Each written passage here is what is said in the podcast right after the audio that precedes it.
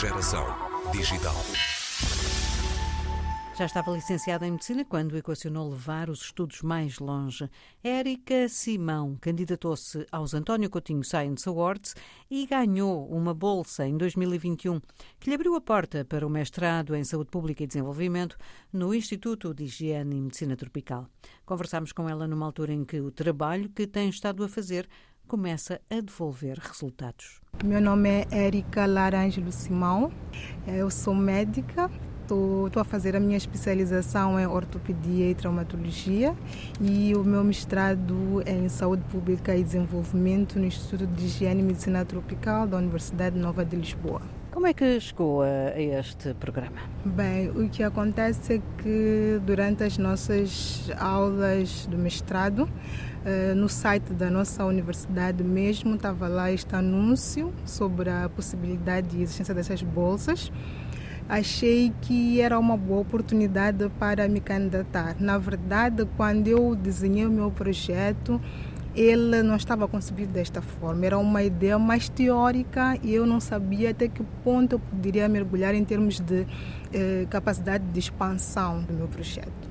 Quando aparece a bolsa, é como vinha descrito esta possibilidade de chegar até um trabalho de pesquisa de laboratório. Então comecei a aprofundar o meu trabalho, desenhei um projeto muito mais amplo e que podia acomodar a componente de laboratório.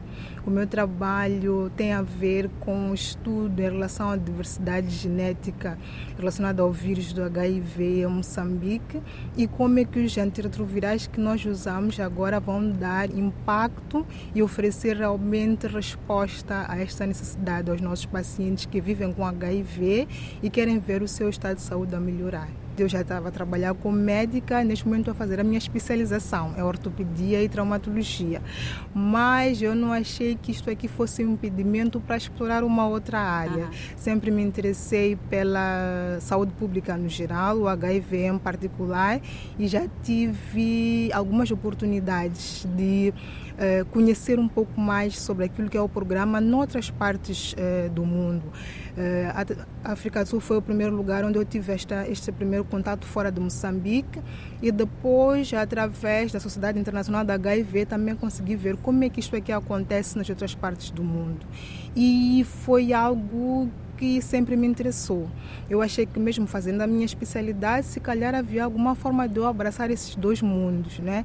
que não tinha que ser necessariamente um impedimento. Foi a partir daí que eu vi esta oportunidade acontecer. Quando eu comecei o meu mestrado, tinha já algumas dúvidas relacionadas com a forma como nós fazíamos nosso tratamento lá em Moçambique e tentar perceber até que ponto nós tínhamos esta limitação. O que é que nós mais poderíamos fazer para os nossos pacientes? Na verdade, temos realmente este campo como uma limitação. A nível do laboratório, nós não conseguimos identificar se os nossos pacientes podem responder de forma eficiente ao tratamento. O que nós fazemos é oferecer um medicamento que está é, determinado para a população geral, mas não sabemos, não conseguimos perceber como é que realmente vão responder e muitos depois desenvolvem resistência.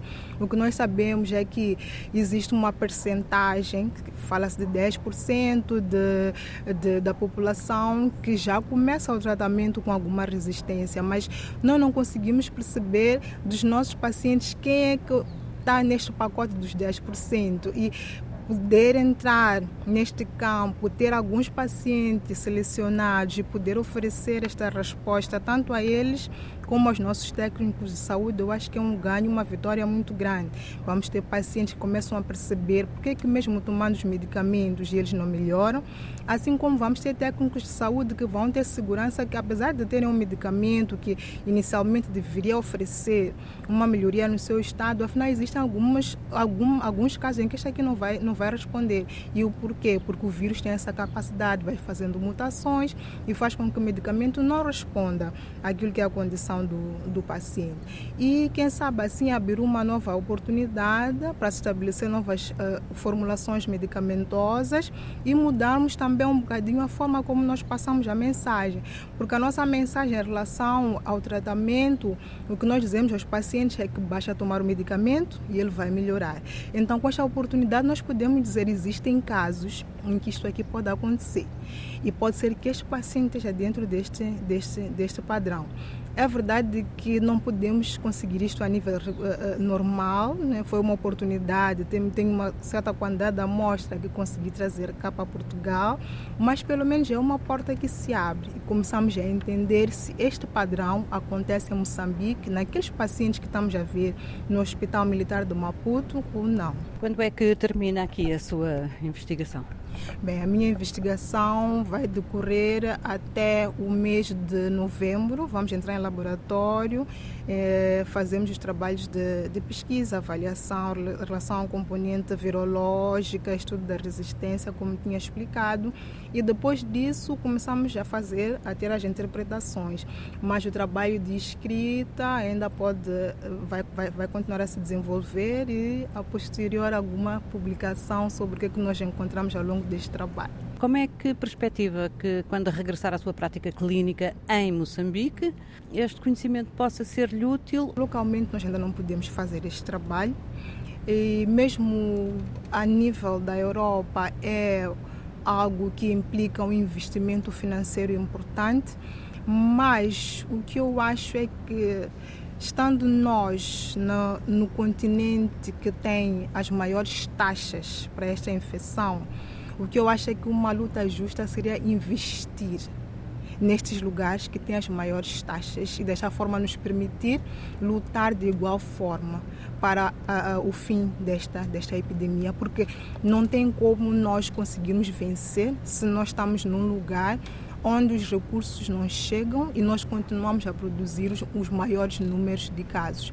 Quando nos lugares onde tem, por exemplo, as, men as menores taxas, têm os maiores recursos e vão conseguindo, vão conseguindo responder. Uma coisa que nós percebemos com esta pandemia da Covid é que as doenças transmissíveis elas não obedecem nenhuma fronteira. Hoje eu respondo, consigo responder a nível local, mas elas vão se alastrando. E agora o problema é que se alastram com uma outra componente que é a da resistência resistência. A resistência obriga um outro investimento farmacológico. Então, é algo que nós podemos pensar em investir para esses lugares onde está determinado que tem as maiores taxas, como é o caso, por exemplo, de Moçambique. Érica Simão, moçambicana, licenciada em Medicina Geral pela Universidade Católica de Moçambique, a fazer agora um mestrado com Ana Abcacis no Instituto de Higiene e Medicina Tropical. O projeto é relevante e pode gerar dados que informem tomadas de decisão no hospital em Maputo.